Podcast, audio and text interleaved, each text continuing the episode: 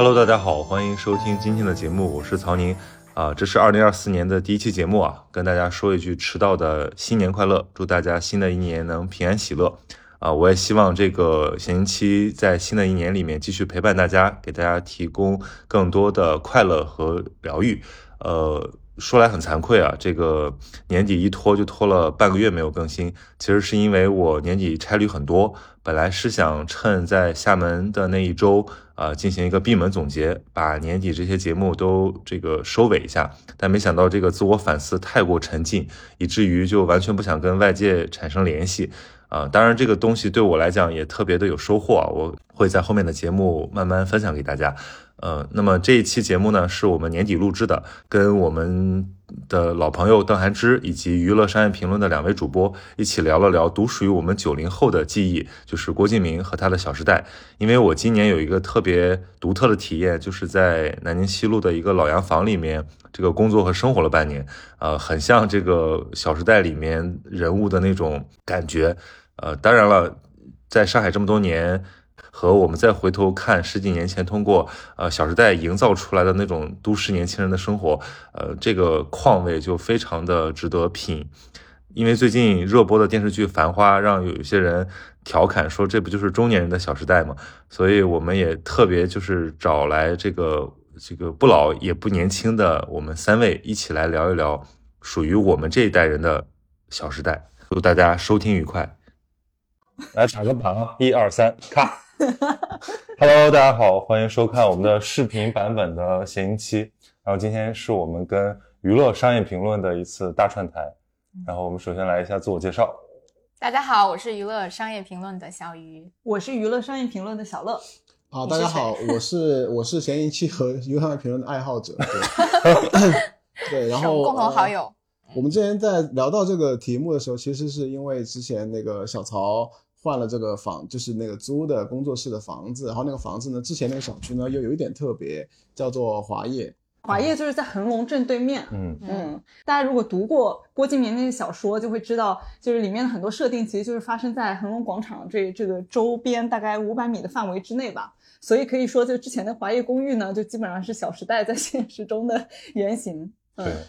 是因为那个时候就是年代还比较早，所以那个时候还没有静安嘉里中心，也没有悦安广场，嗯，所以那个时候呢，就是静安寺就是一个旅游景点。然后呢，大家其实就对于逛街的这种那个年代的时尚小白领来说，其实这个梅太恒就是这个宇宙中心。今天之所以想录一期，就是郭学家和郭敬明和我们的一些给情感纠葛和我们成长历程当中的一些一些小时代的印记，主要是因为就是其实我们几个都是有这种。嗯，从小镇来到上海这个纸醉金迷大城市的一个过程，然后就是呃，我我觉得我们我们四个也都是从小就是郭敬明的读者，然后长大了之后，这话怎么感觉怪怪的啊？难道不是吗？确实是，但是你不是著名国学家吗？但我们也读其他的，比如说韩寒啊、七景年啊、安东尼啊，对吧？所以，但是安东尼也是郭敬明孵化出来的作家，对，对我当时也读七几年，对，然后我也读安妮宝贝，安妮宝贝。对啊，南京宝贝要更早，更早几年。咸宁期表示拒绝，他已经不说话了。好，让我讲完今天的主题吧。对，就是说呢，我们一个是想聊一聊，就是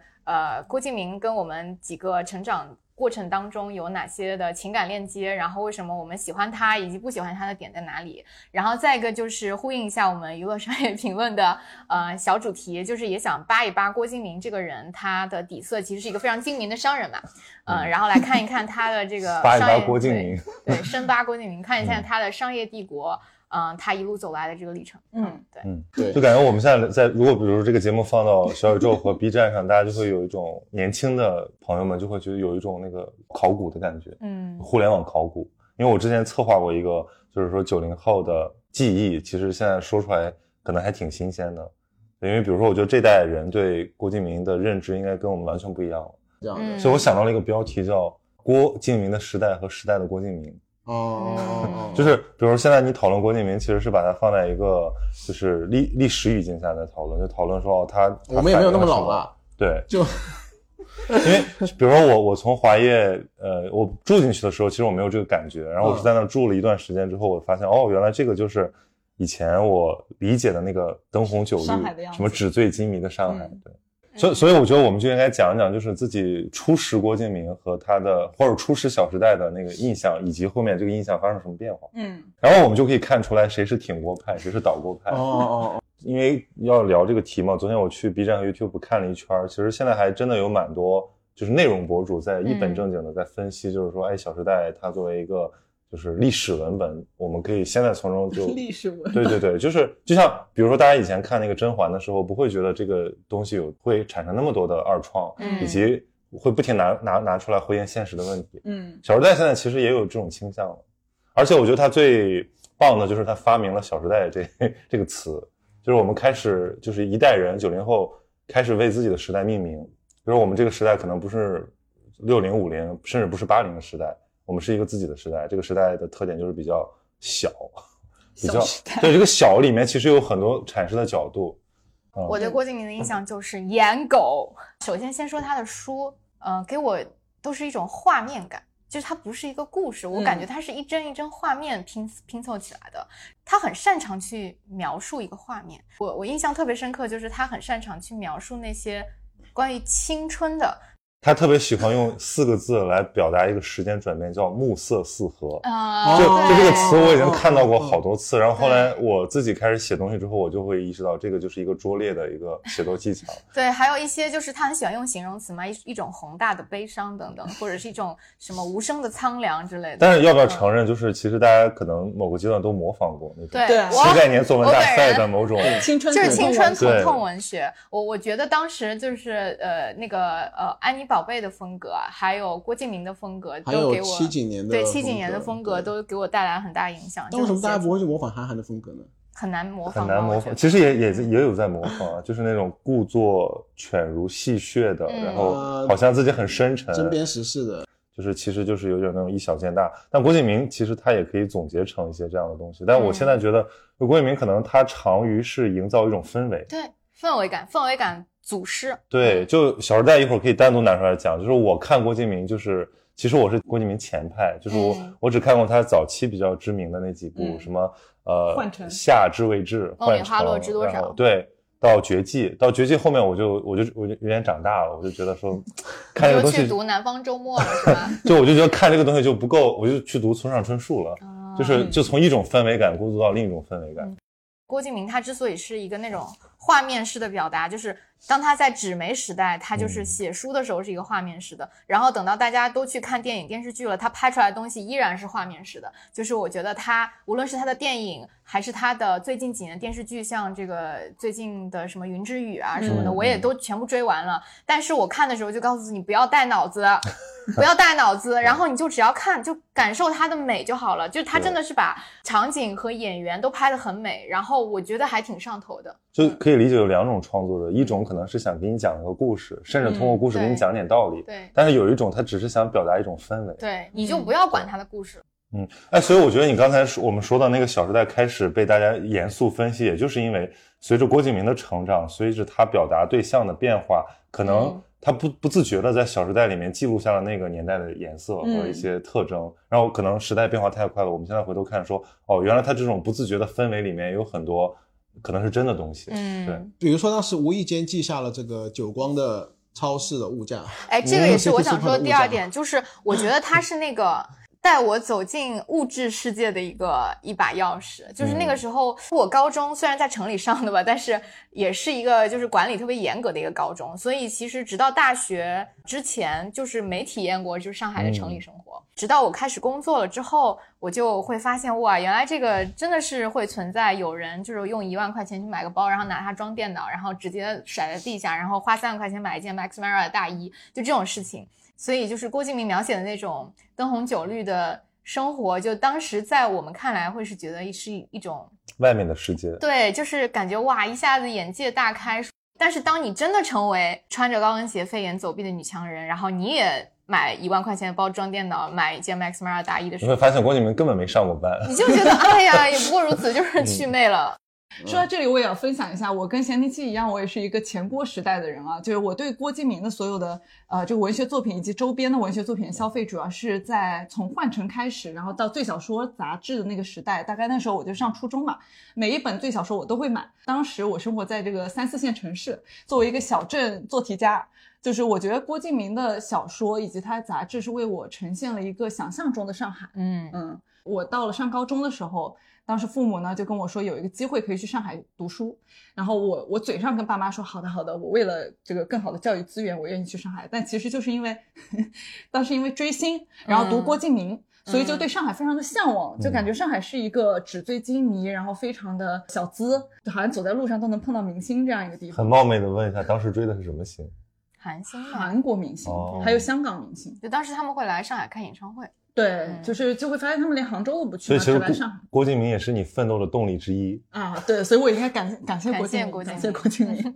后来来了上海以后，就像他们刚刚说的，就是我是就凑巧就是在恒隆上班，然后就是为了因为当时加班特别厉害。所以就是我就住在恒隆的对面，然后基本上工作学习就是在那个半径五百米的范围之内吧，就是真正体验了这个《小时代》里面描写描写生活以后，就对郭敬明祛魅了。嗯，因为发现现实生活根本就不是他写的那样。就我当时租的那个房子也不便宜，大几千吧，在那个那个时候也不便宜，就在恒隆正对面，走路一分钟的地方，跟怀业差不多。嗯，但是那个房子里面就是爬满了虫子。嗯。楼凤要不要讲？楼凤也可以讲。如果如果懂的，大家应该都知道，就是说的是哪个楼，以及是哪种状态。嗯，大家其实对那一片熟悉的人都知道，我指的就是哪一栋酒店式公寓了。对，基本上那个酒店式公寓，我后来搬出去就两大原因嘛。一，它因为以前是个烂尾楼，所以它的这个管道设施都特别差。然后住一段时间，尤其当上海大家也知道梅雨季节就是比较湿嘛，然后就那个时候就管道里面会爬出很多虫子。那种甲壳类小小蟑螂是，嗯，然后二就是那个楼里面有很多的楼缝。其实梧桐区所有的老房子都有这个问题，就是，嗯，就是外表。我觉得你看，这不就是这是郭敬明所营造的这个对他只会写那个很 fancy 的表面，他不会写。就是他想传达的，就是就是一袭华美的袍子底下爬满了虱子嘛。然后他没有传达虱子那一层。他主要，就是姐妹之间互相睡男人，然后就是撕逼啊。哎，后面这部分有没有体验过？所谓就是职场塑料姐妹情谊。哦，这个好像倒没有。我工作上倒还好，嗯，我觉得。而且在工作里面，如果说那《小时代》里面几个人物的话，我是凌霄啊，嗯，每天给老板买咖啡啊，对，就没有体验到这种生活。我觉得你不能 说他们是塑料。我觉得他，他就是他，正是想你看这个立场泾渭分明了，就是他，他正是想形容她们四个姐妹花情比金坚，嗯，所以她们虽然经常会莫名其妙的吵架，但是也会莫名其妙的和好，然后 in the end 她们最终的结局都是会和好的，所以她们并不是塑料姐妹花。嗯，我倒我倒理解他为什么要那样写，就是因为这个当时《小时代》最开始是在杂志上每个月连载嘛，嗯，连载其实对这个作者其实压力很大的。因为你，你第一就是每个月的对一万字里面要有一个要有一个小高潮出来，然后另外一个就是还不能被人猜到，对，所以所以我也能理解为什么要那样写，就是变着花的，对对对，它永远就是会有一个，比如说每一章结尾一定是一个，因为撕逼是一个一个一个一个凌霄就是就是凌霄就是打了一个电话，然后呢接起来本来是男朋友的，结果接起来对面是一个女孩子，娇滴滴的说喂。就他一定要这样，因为这个地方讲大家才会看下一期，大家才会买下一期嘛，对吧？就是连载小说就是这样，所以他后来再把它定成一本，就是出版的时候，你就会觉得啊，这个小说怎么这么的，就一定要挑战我的心脏，就每一章都要有一个睡男，就没有人章要有一个没有人是这么活的，每一每一章都要有个背叛，每章有个背叛，每章有个和好，就是其实我觉得就是可能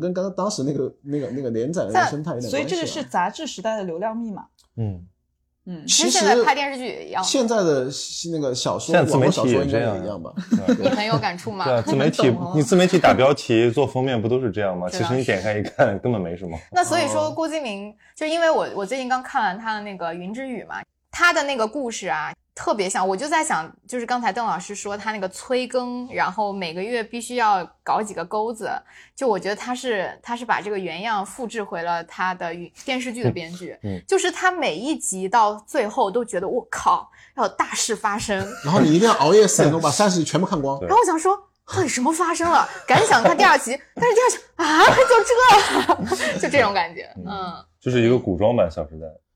其实大家知道郭敬明真的不是从阅读开始的，他自己的标签是一个作家，但其实大家最初都是从一些各种各样的什么小杂志啊，甚至五花八门的一些那种小报是自己编的杂志嘛，所以是制制作人、编辑。对，就就我觉得可能更更多认识的是他商人的这个身份吧。嗯，哎，正好 Q 到商人了，我们就来梳理一下郭敬明的那个商业脉络吧。我觉得他真的很精明，而而且他抓住了每一次媒体形态变化的浪潮。其实我觉得以前大家讨论的都是郭敬明内容那一方面，但其实只有我们自己上过班了之后才会意识到，哦，原来他其实是一个很成功的出版商，嗯，或者说是一个 IP 制造商。对对对，他一开始就是他是先通过那个新概念，对，先新概念出道了，然后在萌芽上面发表一些文章啊，然后最后就出版了他的前两本小说吧。我记得第一本是叫什么？呃，爱与痛的边缘。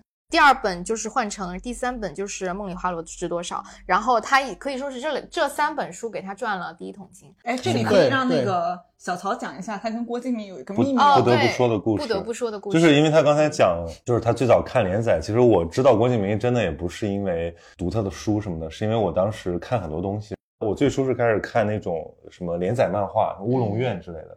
到了四五年级，你就觉得哎，这些东西好幼稚，我想看点这种稍微疼痛。对啊，就是就想疼了，对，就想知道中学生是怎么看待这个世界的，就想模仿一些更大孩子的样子。然后我就开始从，比如说我们当时那个地地下一楼这边是漫画区，旁边就是青春文学区，哎，我就开始换，我就到青春文学区扫。那个时候就看到韩寒的书、郭敬明的书，还有你们刚才说的那些什么新概念作文大赛出来的人。然后我第一本看的书就叫。悲伤逆流成河，当时是刚刚出版，然后就在那摞的非常炫酷，我就拿起一本看，还挺有意思的。记我我至今写的挺好的，我至今记得那个上午，就是我他是九点开门嘛，我就进去看，我一口气看到我饿了，就是到中午饭了，然后我没有停下来。你那个时候你想想，一个人他青春期萌发，他就有点想要就是孤芳自赏，所以后来我当时就特别哎，我说这个书读的不错，然后我根本不知道谁是郭敬明。然后，但是呢，我就是要回家吃饭的时候，我突然看到门口有个大海报，就是说这本书的作者下午要来青岛签售。嗯，然后我当时觉得，哎，那我来凑个热闹。然后我就回家去吃了个饭，又回来，结果发现人超级多。以我当时对作家的理解，可能是一个什么四五十岁的那种很大叔、很知识范儿的那种，知识中年资资深的。当时也不知道谁是余华。然后结果我就在那排队排了快两个小时。然后结果我因为我我当时大概小学。四年级、五年级，你们山东人就长长得快，长得高。对，然后当时争着报自己的身份证是吧？就当时我看到那个作者的时候说：“哎，这么小，就是他很小的一只，然后在那儿就是非常标志性的他的那个微笑，有点有点染头发了吗？染的染的。还记得他染没染头发？他不是一直是一个金发，就是他就那个造型嘛，就像一个洋娃娃一样。然后哦，我说哦，原来这个就叫青春文学啊！原来这个就叫郭敬明啊！对，然后所以那本书至今，因为我搬过很多次家，我的很多书、旧书、小说书我全都就是扔掉了，但那本书留到因为有签名。对，然后另一本就是在同样的位置签名的，大概是芮成钢。突然，怎么画风不同变？没有，所以我就我就我就觉得我就觉得很感慨，就是因为我我我前几年回家收拾我的那个旧物，我还看了这两本书，因为我肯定不会再看这两本书，但是我会觉得那是一份就是历史档案。对，那悲伤逆流逆流成河。我知道这个人之后，后面就是那个上了中学，我记得隔壁班有个女生，她就是那种特别郭敬明狂热，然后就每天抱着这两本这几本书，就是来回走来走去。然后有一天我就问她借。好像是一个小长假，我就花了三天把什么《绝技》《夏至未至》然后都看完了。然后我我后来就觉得，嗯，可以跟这个人 say goodbye 了，是时候翻篇了。但是读的时候是挺爽的，就像你们说的，它是一个很工业糖精的一个爽文像，所以它是个岛国派。之前我就说嘛，我说我没有看《小时代》，或者没有什么太多的感觉，是因为。我在我应该看《小时代》那个年纪，我看到了一些什么那种正经杂志，嗯，然后我对我也我也在想象，就是一个小镇青年怎么想象大城市，怎么想象世界。那个过程中，我是接受了另一套叙事，就比如说《南方周末》那种《三联生活周刊》，就是就是其实你也是端着咖啡在一个大城市，似乎在体验一种你没有过过的生活，但只不过没有那个《小时代》那么的。就是夸张，就多巴胺水平没有那个高。嗯，没有。但是我们的我们回忆了一下，我们的中学生，我不是说，就是我们的中学时代，就是那个暴露了一下我们有那个年龄差。对，就是我们的中学是没有没有是品，就是那个品味差，我们更包容。就是，就是我们的班级班级，就是高中班级流传的杂志里面，好像这个像什么三联啊、看天下呀，哪怕像读者意林，然后那个最好说它是同步，就是都是读。就对于高二高三他不会觉得就是读。看天下，或者是就想说是一件值得鄙视的事情吧？因为大家都读嘛。对，那他他他不他他刚刚说的意思是说，看看看哪些杂志会比哪些杂志更加的特定的年龄，好像会就是就这个高中就是高中生。但是我觉得那个阶段，就中学那四三年或者六年，其实就是你可能每过两年就会否定之前自己的品味，你会觉得我我怎么以前看这么 low 的东西？我觉得其实是对过去的自己的一种否定，可能是对。呃，那我们接着聊这个郭敬明他自己，除了就是自己写书之外，他还干了一件事儿，就是当那个主编嘛。嗯。然后也从一开始做那个岛的杂志，然后后来又开始做了最小说，然后当中他成立了两个公司，一个叫可爱文化，一个叫最是文化。然后他就依托着这两个平台来孵化自己的作者，所以像安东尼、戚景年、洛洛。这几个都是比较著名的，都是他孵化出来的。我觉得这也算是杂志时代的初代网红。对，就是那种初代平台的概念。这跟你跟这跟阅文有啥区别，对吧？嗯，就是拉一杆大旗。然后其实他底下那些作者，现在我回头看，还真的还挺好的。包括前一天有一个活动，跟那个迪安啊，然后我就突然想，哇，这个名字。然后我就我我 当时就爆出了什么西决、东尼、东尼，对啊，这些我已经十年没有想起来的。但是他主要会调用起来，就是对对那个记忆会调用。所以我就觉得，虽然我完全忘记他写的是什么，但是那种氛围还在。所以我就定义说，那那一代八零后作者，他们其实都是氛围型，就他其实提供了一个我们对生活的理解。这种理解不是概念和叙事的，它就是一个氛围，淡淡哀伤的调调。而且我现在回想最小说。我其实印象最深的不是那些文字，是里面的插图。图就是那种在青青的河岸边的草坪上，有一群穿着白衬衫、黑裤子、黑领带的少年。一定要是白衬衫，对。然后那个衬衫一定是不塞进去的，就是它就是宽宽大大的的穿着校服。然后那个风一吹，这个衬衫角和领带飘起来。起来。但你看我高中的时候，比如说我看了村村上春树的小说，我看了岩井俊二的电影，我就会发现，哎，有一种。就是郭敬明在模仿的那个，是就这种感觉，就是说，哎，我想看更纯正一点的，对。然后那个时候，你比如说看什么好莱坞电影，看日本的那种，就是比较制作更精良一点的青春文学和影视作品，情书、四月物语，对，你就会觉得，哦，其实他们也是在模仿嘛，就是这个东西不是天生就是这样的，嗯。嗯。而而且我觉得他就是一个，就是还蛮早就有这种 IP 概念的人，嗯嗯，就是包括他搞漫画，然后搞纸书，然后后面我觉得很很重要的一一轮浪潮就是零几年一几年，就是这个视频平台开始兴起的时候，他开始就抓住了那个影视化的那一波，嗯然后把自己的 IP 都卖出去了，然后拍了电影、电视剧什么的。所以这么说，郭敬明其实是出版界最后的余晖啊。嗯，纸媒时代最后的。就现在可能很多小朋友已经不知道，就是那个纸媒的生产过程和那个，就是那个那个从创组稿创作到生产到包装到最后卖出来的那一步。我觉得可能现在可能他那个组织的形态有很大的变化吧。他们会在小红书上刷到老师，现在啊啊，那个那个现在已经不是什么秘密了。但我想到一个，就是 刚刚我刚刚想到一个，就是呃，实际上当时零九到一零年还有一个，就是对我们来讲很大的生活的变化，就是那个有开始有那个微博，嗯，有了微博以后呢，实际上一开始作为我们当时就是高中到本科这一段，可能你微博上就是空白空空空空空荡荡的，没有任何关注的列表，然后就会有一些推荐。啊，实际上那个时候，呃，我现在都记得那个时候，其实，呃，当然不只是郭敬明了，包括像，尤其是安东尼，包括那个七几年，其实都是我微博列表，就现在翻回的二零一零年，其实最早关注的一些我知道的，就是有一些名气，但是也不能叫明星的人。对我觉得那个那个窗口期其实蛮蛮重要的。然后后来过了五年，安东尼的 A I P 不是也卖掉了吗？对，我们当时看那个首映的那个电影，第一部那个电影。对，叫什么？陪你度过漫长岁月。对，陪陪安东尼度过漫长岁月。好的，不是陪我，是陪他。啊，陪你那个好像是陈奕迅的主题曲的名字。哦，对，我忘记了。那首歌也蛮好听的。安东尼其实是一个更，就是他们公司挖掘就这么多就是初代作家当中，其实挖掘的一个更有意思的一个。安东尼就过时的更慢，其实他他其实我我是觉得安东尼在大家还在崇拜现代性的时候，他已经一只脚踏入后现代了。他那本书就是没有标点符号嘛。哦，对对是的，然后黄绿青蓝，现在他就在写一种，其实因为他有留学生留学生活吧，对，所以他其实确实是人家提前感受现代性，我觉得是。而且而且他在那个年代，他最早本科原来是在国内学金融的，然后后来去国外做了一个厨师嘛。对他去澳洲，他去澳洲，他去澳洲也是学金融。现在的后来就是自己转到厨师学校去，跟爸爸说，就是花那么多钱送你去留学，然后你说你不念，经管不念了，你要去学。对啊，就是我现在在博客里讲的所有东西，人家十几年前已经讲过了，而且可能讲引领了风潮啊。对，因为那个时候没有人讲这个东西，那个时候大家还是在说哦，我怎么做哈佛女孩。对，怎么考上北大？所以你就是新时代的新时代的安东尼呗？哎，没有没有没有。但我现在说一个，就是实际上是我就是刚刚他们就是私下聊天逼问过我，就是到底有没有比如说羡慕或者是向往过那种生活？但我现在突然回想起来。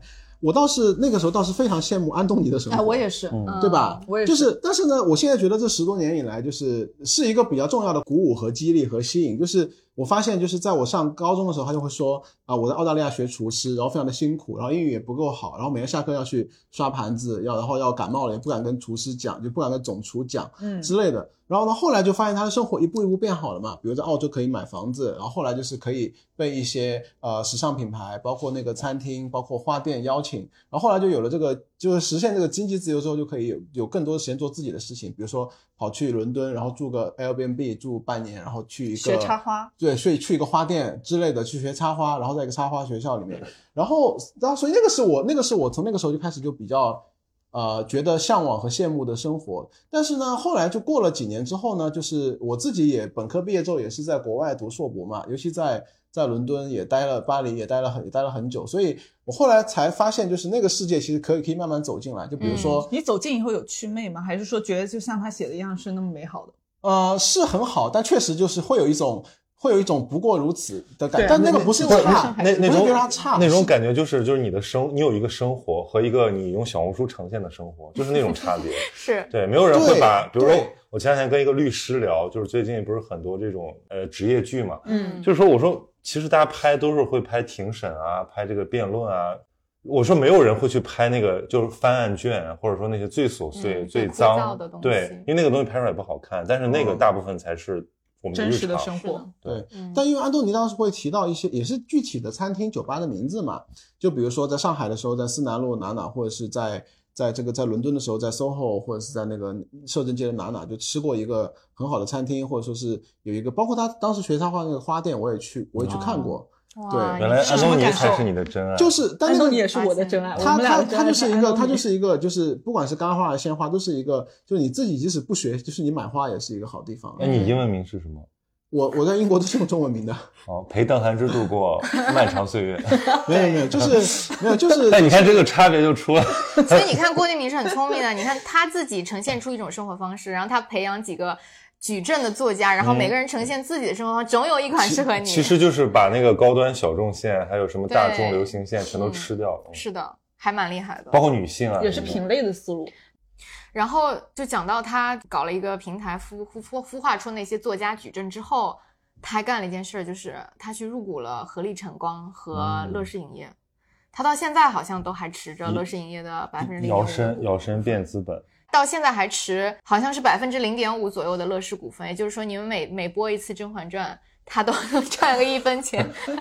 所所以就是他，你看他，你看，如果我们分析郭敬明这个人的这个成长之路，他从一个。自贡的一个小镇青年，然后通过自己的文学才华赢得了声誉，嗯，然后进了上海，在上大，然后成了一个呃算是网红吧，初代网红，然后出了几本畅销书，然后开了自己的公司，然后开始经营这个矩阵 IP，后面用这个钱和他们的这个 IP 资源又。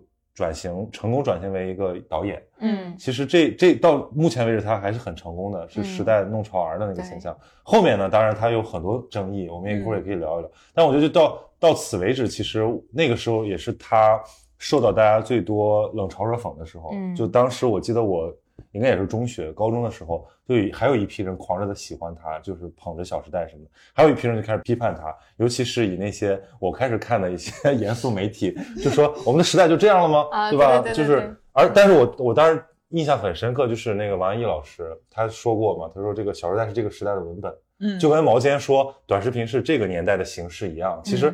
因为他们是相对开放一点的，这个严肃的知识分子，他们可能研究型的学者，对他们可能从这里面是 get 到了一些很很不一样的东西，他可能对他可能未必是呃那么经典的东西，但是它一定是有有很真实的东西在里面。嗯，所以我觉得，比如说那个时候我也开始说，哦，原来《小时代》其实它可以成为一个一个标本一样的存在。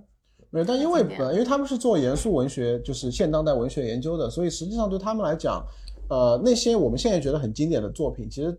在那个年代，可能也是，就是那些先锋文学，他本来也是市井文学。比如说，像他们上课会讲，就是中文系上课会讲，比如说《海上花列传》，这个是第一部现现当代的小说。嗯，后来比如说二十年代的那个，比如说张恨水的《啼笑姻缘》，就是这些。其实，在那个年代，其实也是在杂志上，就包括严肃的，像郁达夫或沈从文，其实就是每个月在各种报纸、杂志的文学副刊上写文章，赚赚那个辛苦钱。也只不过是那个时代的小时代而已。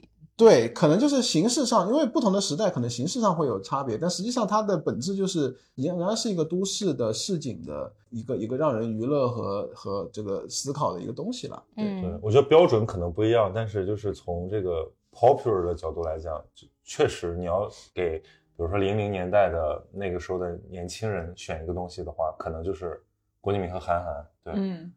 但你如果从历史发展的角度来讲，显然是郭敬明这一脉，就消费主义这一脉。更扩大了，韩寒可能有有他的一个别的一个自我吧，就他可能有一些别的追求，或者是事业上有些别的别的想法，所以其实当时办独唱团的时候，其实那个杂志也很也很也很。独唱团是不是只有一期就？对，他只出了一期。我我就我就我就这么说吧，你比如说，同样啊，就是人在十几岁的时候，那个时候可能有看郭郭敬明的和看韩寒的互相看不上，现在就像一帮人在刷小红书，一帮人在刷豆瓣儿。的那种感觉，嗯，就是他们可能会更关注这个比较实际的层面，或者说更形而上的东西。但是也会有韩寒、郭敬明都看的吧，对吧？比如说你，比如说我，比如说我，比如说我们啊，对吧？比如说我们都会看。杂食动物，嗯，对。然后我我后来还在想，就是郭敬明他他的呃作品的影视化是先拍的电影，然后后面到后面才拍的电视剧。我觉得他还是挺会把握那个时机的，因为我觉得他拍电影的时候，正好是中国的电影票房，然后包括那个电影院的个数在快速成长的那个时期。然后呢，后期他开始拍电视剧的时候，那正好是。呃，就是中国的那那几个平台突然开始就是爆发，然后他就开始跟平台走得很近。所以其实也好理解，因为他手上有钱有资源的时候，哪个生意热他就去做哪个。嗯，如果比如说那个时候就有短视频了，他可能就立马拆分成。他为什么短视频没有做呢？所以哎，所以刚才我就想说嘛，就到那个时候为止，就可能到。《小时代》的电影出到第三部的时候，他还是非常非常成功的，就大家怎么骂他，都屹立不倒。对。但是你看他后面拍了几个剧，尤其是我记得从《绝技》开始，嗯，就就是扑了嘛，然后大家就会。是网剧吗？呃，电影。因为他是，而且当时他用他吹嘛，他说他用了最好的 CG，对，结果大家拍出来就是很很恐怖谷效应，然后而而且后来很多流量明星也就翻车了嘛，所以就是大家觉得，哎，郭敬明好像这个。真的开始走下坡路了，而且关键是新的东西起来了。嗯，对，所以到现在为止，比如我们聊郭敬明，就有点觉得好像是一个时代的眼泪的。但他后来还是会去，比如说像那个有一个综艺节目，就是挑演员的演员请就位，演员请就位，对，做做评委啊，对吧？但他应该不是评委里面就是被讨论最多的人。不是他，你想想，他请请他来做，那也真的是节目组很大胆，就是要把一个，但是给了带带来了很多流量。就那个节目还请了陈凯歌。嗯，就是最最经典的就是尔冬升跟他互撕的那个场面嘛，所以我感觉好像就是早年的郭敬明是又赚钱又赚吆喝，对，然后后来有一个阶段是赚钱但是不赚吆喝，嗯，然后现在好像就两个都没了，是吧？对，嗯，我觉得他当年就是每一波这个内容形态转型踩的很很准，也是因为他背后有高人指点啊。就录这个节目之前，我看了，我才知道原来科爱文化背后还有龙丹妮。嗯，哦，对他自己本人也作为一个艺人签约过天娱。对，所以就感觉之前可能是不是有商业推手？对，就是。可能是不是他和他的背后的商业推手 都没有抓住短视频这一波啊？但是我觉得是这样的，就是郭敬明他代表的是 PGC 嘛，嗯，或者是 PUGC，对。然后新时代的是 UGC 啊，就是大家就不管你了。比如说现在的安东尼和什么七几年，可能就自己出来做了，就不需要签给他才能被看到。对，你想当年那种一个年轻作者要出来，那真的就是要投稿，然后要得到编辑的赏识，后面还可能你签约经纪公司。就是一定得有人捧你，而且这个人得行，你才能行。嗯，现在可能比如说你自己真的有点本事，你就出来做了。对，只不过就是平台换了吧。以前的平台是最是文化，现在的平台是抖音、小红书。你们有没有发现最近好像网上大家对于《小时代》的讨论又多起来了？嗯，如果你硬要把韩寒和郭敬明进行比较的话，我们为什么觉得过了十年？郭敬明的作品，尤其是对这个女性角色的塑造上，你是更有这个记忆点的。嗯，就你现在都能记得，不只是凌霄和顾里，不只是顾里，对吧？你还记得汤宛如和南湘这样的角色，然后他们的这个呃经典台词，对吧？但是我们刚刚也说到，就是说，实际上让我回想起韩寒的作品当中，有很多公路电影嘛，嗯，有很多公路电影式的那种小说，然后但这里面可能有很多，尤其是女孩子的形象。可能是比较模模糊的，可能会留不下什么印象。对，男孩子也模糊，男孩子就是都差不多，整个都是一个都是那种小镇青年冒险者，对吧？然后有点，不管是做赛车手，还是做这个去找他爸爸给他的遗产，还是就是反正就都是一个都是一个那种呃长不大小男孩的样子。我而且是一定是这个江南地区的这个，还不能是还不能是大城市，一定要是近郊的那种小镇上的，就是像金山或者是奉贤的。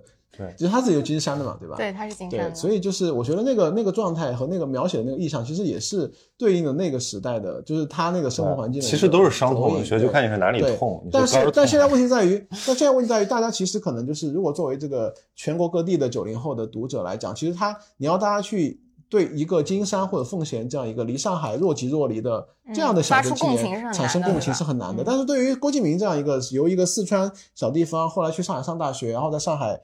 就是一定要，就当时韩寒讽刺郭敬明嘛，说郭郭敬明这个人就是他租写字楼一定要租到看到黄浦江 才能确认自己在上海，因为那个时候比如说陆家嘴一定要怎么样。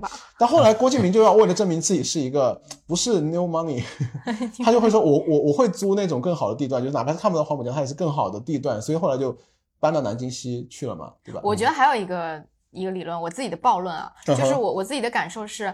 现在的社交媒体上，真正造梗、玩梗的这个画画室人群，其实是女性和 gay。嗯，然后呢，不好意思啊，就是我我真的这样觉得，就是你得女性和 gay 者得得天下，得社交网络的天下。嗯，那当然就是对于这两个群体来说，肯定是《小时代》就比韩寒的那些更对。还有还有《甄嬛传》嘛，谁要看那种直男向的是吧？是啊。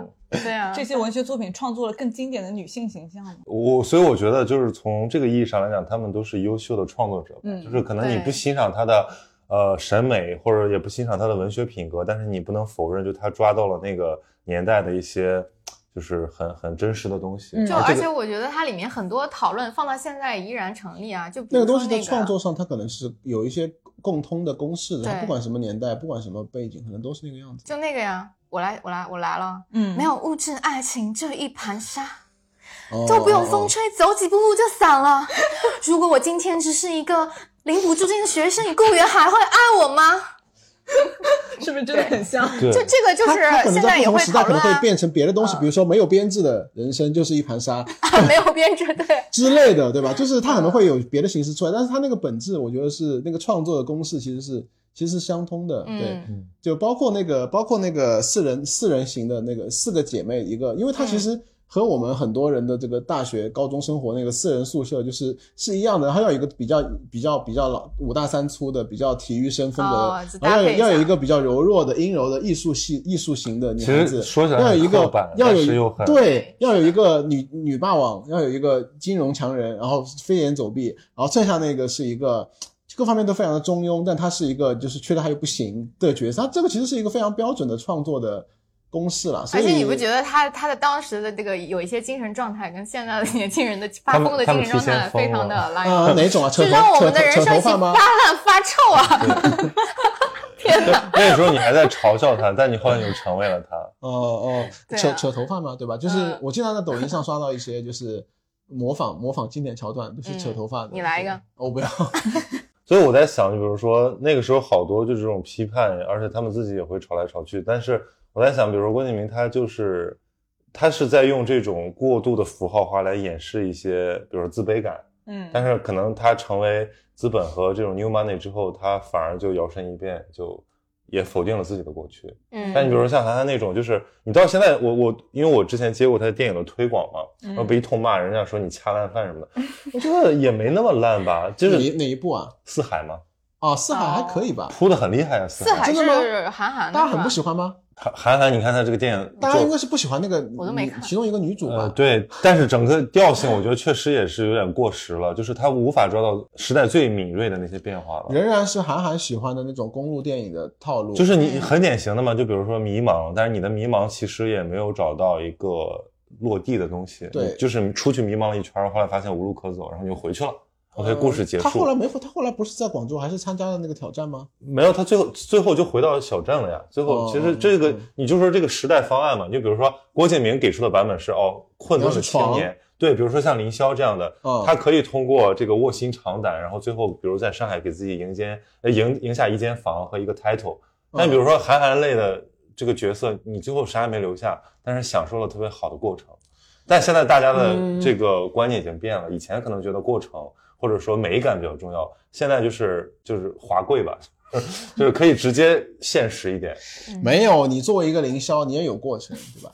书中也描写了很多，就是你和 华贵的过程，你和崇光，就是那个陈学冬的那个角色谈恋爱的很多细节。那个过程其实也，我们刚是说他很说一下，他很善于描写描写那个画面嘛，对吧？实际上那个画面也很也很美啊。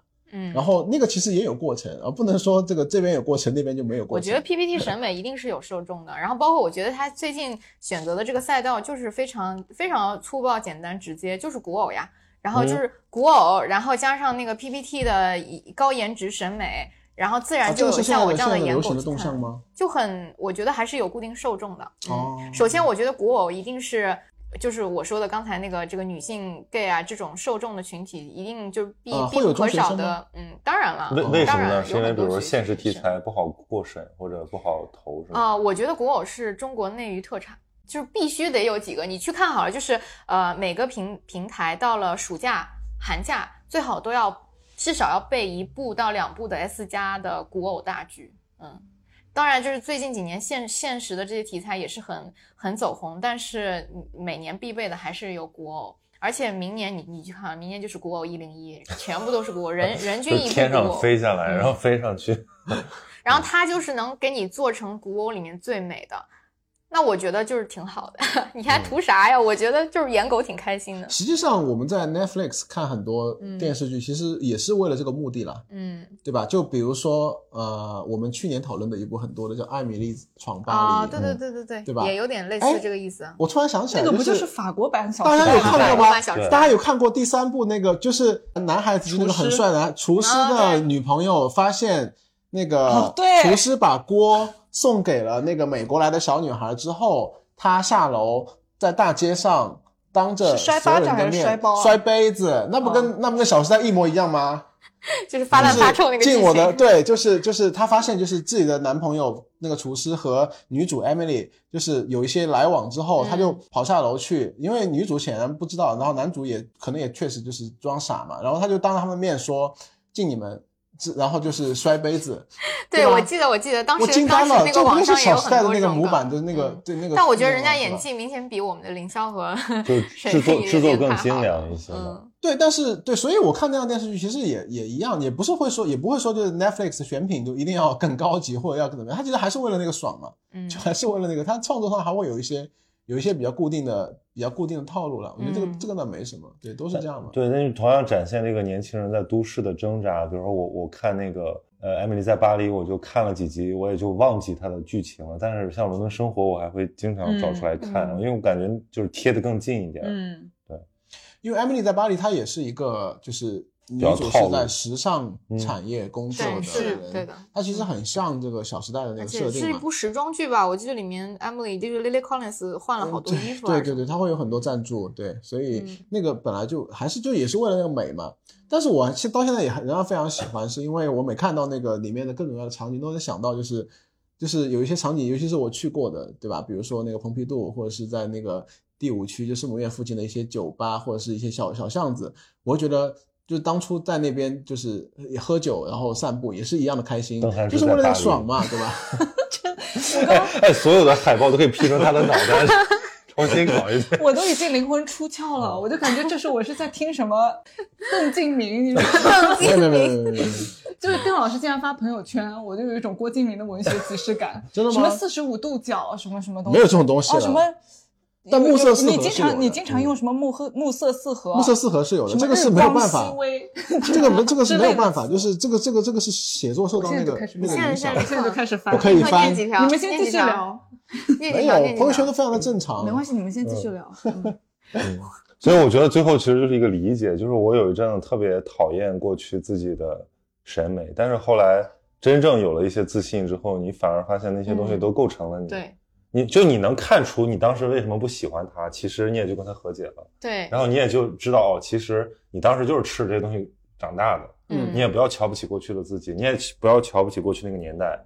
对，其实那个年代现在想挺好的，是挺好的。对，因为因为我觉得那个年代就是有一种匮乏感，就是虽然我们的物质、我们的生活在变得越来越好，但是你你好像整体上还是挺空洞的。所以你看到一个新的东西，你会想一一晚上把它看完。嗯。但大家现在你看哪有匮乏感，都是过度的，都是碎片化的。对，都过度的丰裕了。其实感觉这个事儿也跟自己和解了。我觉得那个点挺好的，就是说我们越是自洽，我们越是能够理解过去自己为什么。越能坦然的表达对郭敬明曾经的喜爱，对，以及对那个时候的自己的喜爱。那你、你们、你们其实也就一直跟自己和解嘛。我刚才我们都在翻以前自己的东西，我就觉得哇，那个时候好好幼稚啊，我会有这种感觉。就是，但是我会觉得那里面有些很真实的情感，还是一以贯之。那我觉得很可爱啊，对，就没我其实没有没有讨厌过去的自己，嗯，对，就那个东西，如果说有一天就找不到了，我会觉得很可很可惜的，对对。我们最后安排了一个很有趣的环节，就是大家刚刚分分分别的去找了自己以前的这种疼痛文学，然后 也是在这里打算非常羞耻的去读一下自己的。这个疼痛文学吧，其实也不是羞耻，其实也不是羞耻，就是说过去的 自己，确实也很羞耻，过去的自己和解。我的还可以，没有很羞耻。对，嗯，那谁先来？呃，那那那那那你，那我可以先来，但是我比较下作啊，就是我读的不是是别人的，你知道吗？就 这个就很过分，因为他自己的找不到了，我自己确实是找不到，我也不是为了这个下次一定要能找找。真的，因为我的。是这样的，就是我的疼痛文学都是在初中时期创作的，然后呢，当时创作分成两趴，一趴是真的疼痛，然后后来我有一段时间觉得很丢人，删掉了。另外一趴是火星文，就是我已经读不懂了，所以火星火星文怎么表达疼痛啊？就是那个草字头，你的悲伤我都不懂。然后那个我对啊有个草字头。我曾经前段时间就是咱俩在翻 QQ 空间的时候，我就回去翻过 QQ 空间。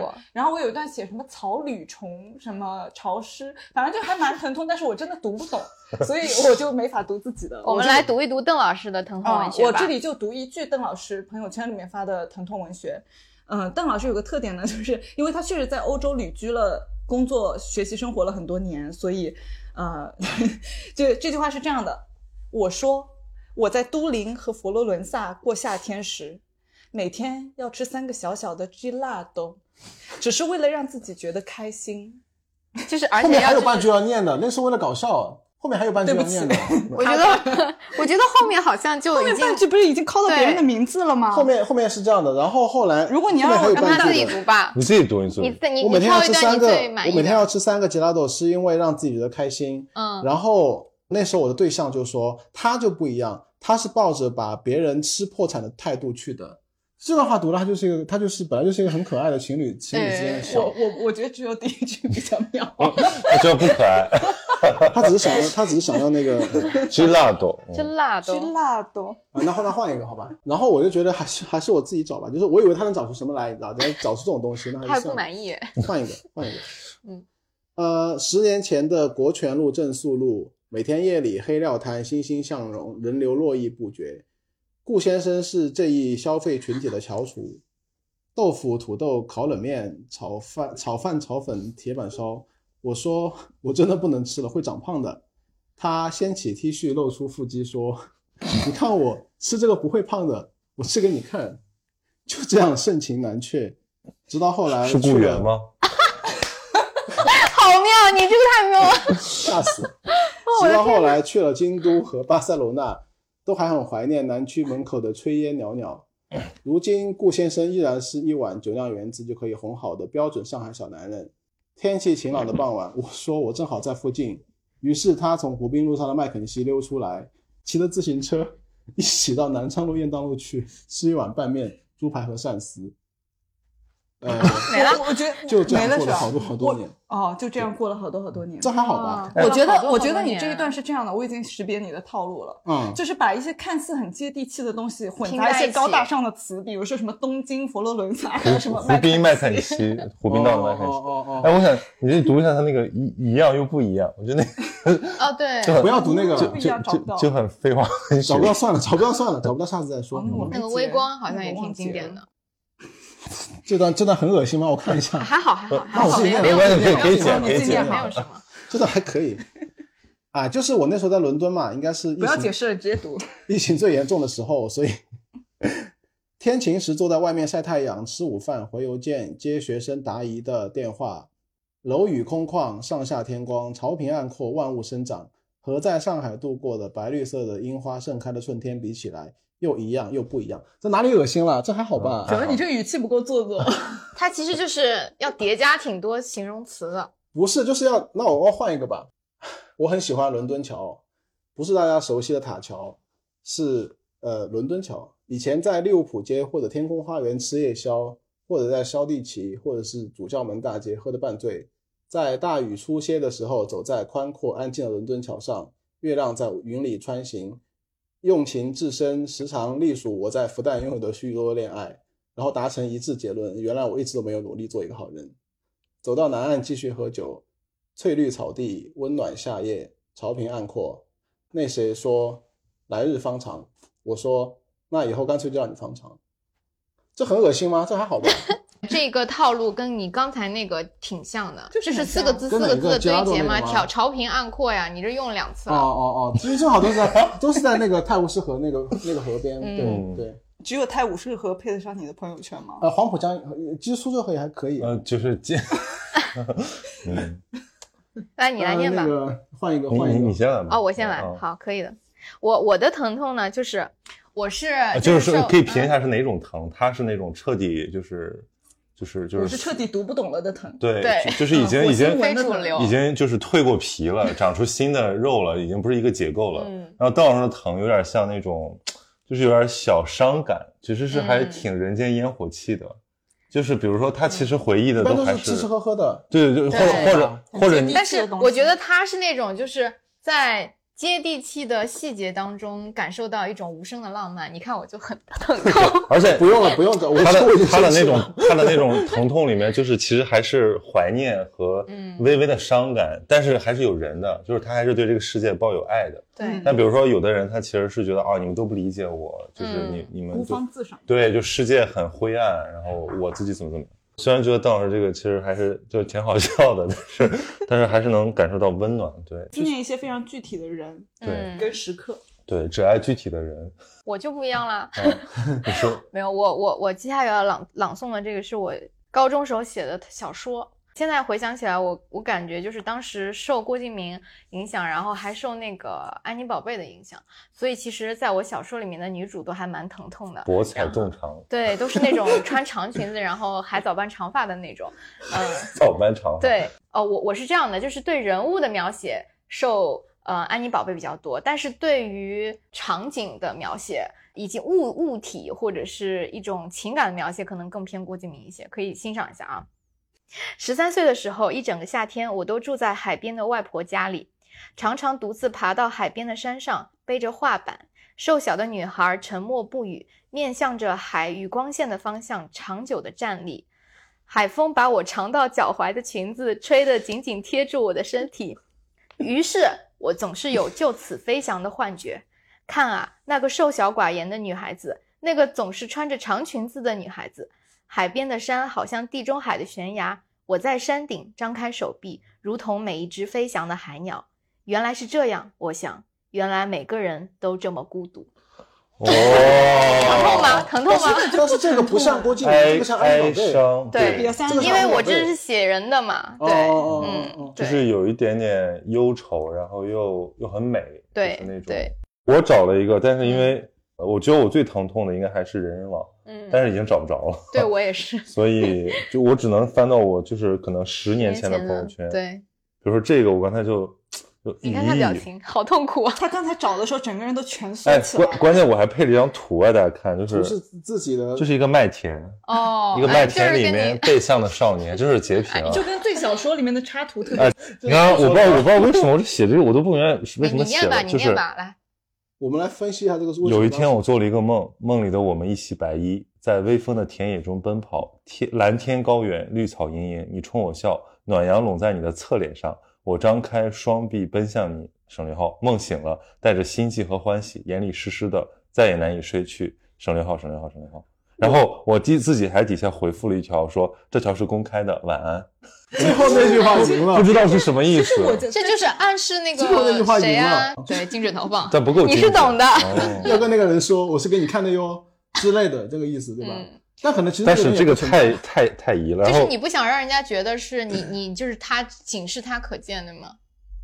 我忘了，我真的忘了，我都不知道我，而且我觉得这文笔确实太差了，我没有找到我最最矫情的那那那那那那几段，然后还有一段是，这是年初，对对对，年初还在写，不是，但是也也是够矫情，年初还在疼，就那天我记得我好像失眠了，然后我在布拉格，反正因为好像有什么事儿特别的，那个这个地点就很疼痛，对对对，就是我很不开心嘛，然后外面下大暴雨，我就打了把伞在那个街头走。任凭这个雨水淋湿自己，就。让这因为刚才你你刚才说就是说一定要把什么那种充满了意味的一些地点提出来，然后因为我这个开头就是嗯，布拉格雨夜偶遇旧友，七年竟足以物是人非，让人脱胎换骨。原来时间运作的规律既是反直觉亦是反抒情的，你无法凝固任何美好，只是在悬停的片刻，惊异于我们的灵魂空洞如昨，在忘记怎么凝视的年代，喜欢和厌恶都如此廉价。你亦步亦趋的人群也不过一种幻觉，然后配了一张图，就是那个我住那个酒店门口有一个就是吊在半空中的人。哎，我也拍过这个人。对，就是一种那听得出来你文笔还是有很很大有一些进步的。他读这个是为了炫耀他文笔的，他是为了让大家，他是为了让大家不要产生误解，说的。不是他以前是 要论角，就是我的意思是说，可能以前还是在关心一些小我在这个现实之中的。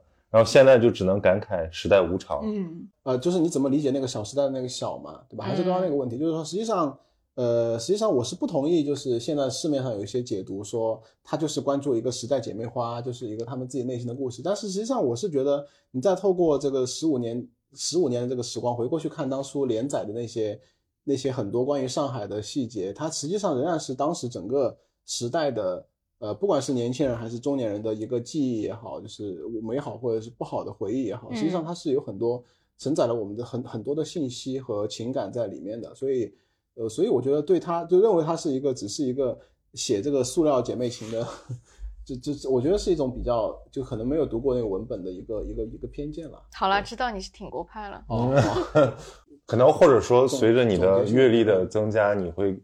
有新的角度来看待看待这件事情，嗯，对，因为以前只会觉得他就以前看故事和人物，后来看到了他作为一种就是叙事的一种在一种一种传媒媒介，后来又看到说这背后还有很多商业的运作啊，包括很多什么资本，然后包括时代的起伏，然后我觉得也就是更理解了吧，因为比如说我们现在自己做的事情，不也是介于这两者之间吗？对吧？你的你的想象中的一个现实和真实的现实，嗯。我为了录这期播客，又回去看了一下一些《小时代》的这个解析，就有点像我们在跟推拿熊的时候聊的，说是时候是一样的，就是你要成为一个网红也好，作家也好，成功的商人也好，你一定要能捕捉到这个时代的底色，嗯，就是你能知道说大家的这个思潮是在往哪个方向走的，然后现在最缺乏的是什么，未来可能趋势是什么，就这个捕捉，我觉得真的是一个你对这个东西要有 sense，是一个非常难得的直觉，嗯。